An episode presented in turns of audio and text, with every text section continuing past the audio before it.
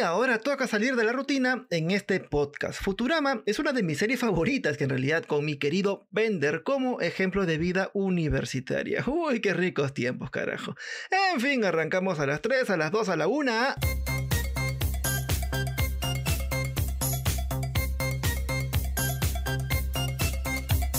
Hola, hola, mis bebitas golosas. Si es que no están muy enterados sobre los Simpsons del futuro, lo siento, me refiero a Futurama, la plataforma Hulu adelantó que habrán episodios de la serie animada.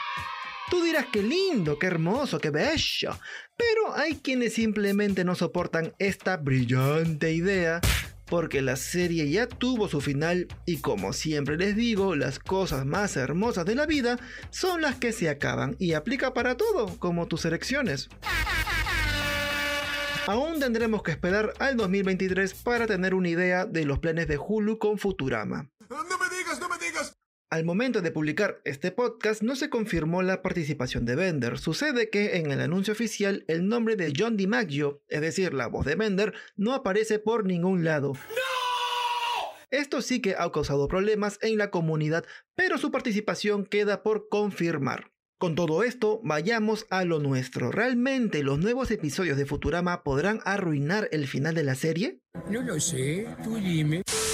Por si no lo recuerdan, el último episodio titulado Meanwhile, o sea, mientras tanto en español, muestra a Fry y Lila viviendo juntos en un mundo con el tiempo congelado. Ok, sé que esto suena más raro que la mierda, pero sucede que Fry, bien a su estilo, metió la pata con un equipo de viaje temporal. Eso causó un bucle hasta que Lila interviene y altera todo de tal manera que ambos acabaron prácticamente solos en un mundo con el tiempo congelado. Imaginación. ¿Se imaginan una huevada así? ¿En verdad qué harían? Bueno, si es que no tienes pareja, sin duda la pasarías más aburrido que la mierda.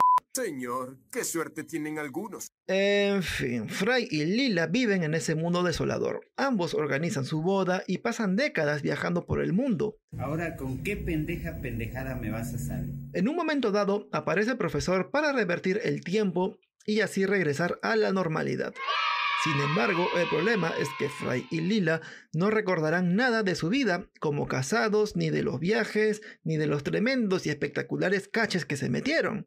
Eso no me lo esperaba. Ambos finalmente aceptan la condición con el acuerdo de volver a vivir el pasado y fin.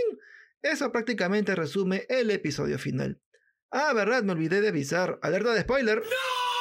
Ahora, traer de vuelta a Futurama no niega ni contradice los eventos que tuvieron lugar en Meanwhile. No, no, no, no, no, no, no, no, no, no, no. El problema es que de haber una continuación, el episodio final daría a Fry la excusa para simplemente seguir adelante y actuar como si todo lo que vimos en Meanwhile fuera en vano. Creo que es muy obvio que sí. Es decir, prácticamente cualquier cosa que venga después de Meanwhile arruina la ilusión, la expectativa de la relación amorosa entre Fry y Lila, porque con Meanwhile podemos imaginar lo que haría la pareja y con los nuevos episodios de Hulu, quizás descubramos que nada de eso, toda esa expectativa de Meanwhile, no se haría realidad. Esto ya no es divertido, es triste. Y todo esto es casi cantado porque la relación de Fry y Lila debe dar para más en los futuros episodios.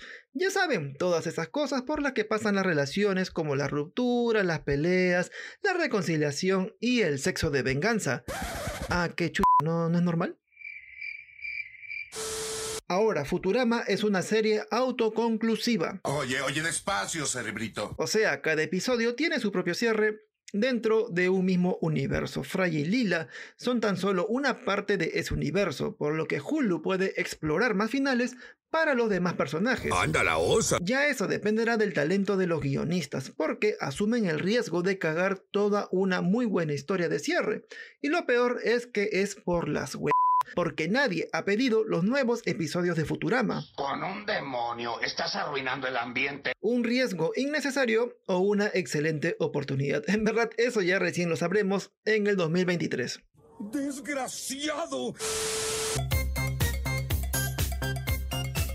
Y con eso llegamos a... Este momento de mierda. En el que me despido y les pido por favor que descarguen cada nuevo episodio los lunes en Spreaker y Spotify. Y sabes que yo siempre te lo pido de corazón a corazón. Conmigo ya será hasta la siguiente semana. Chau chis.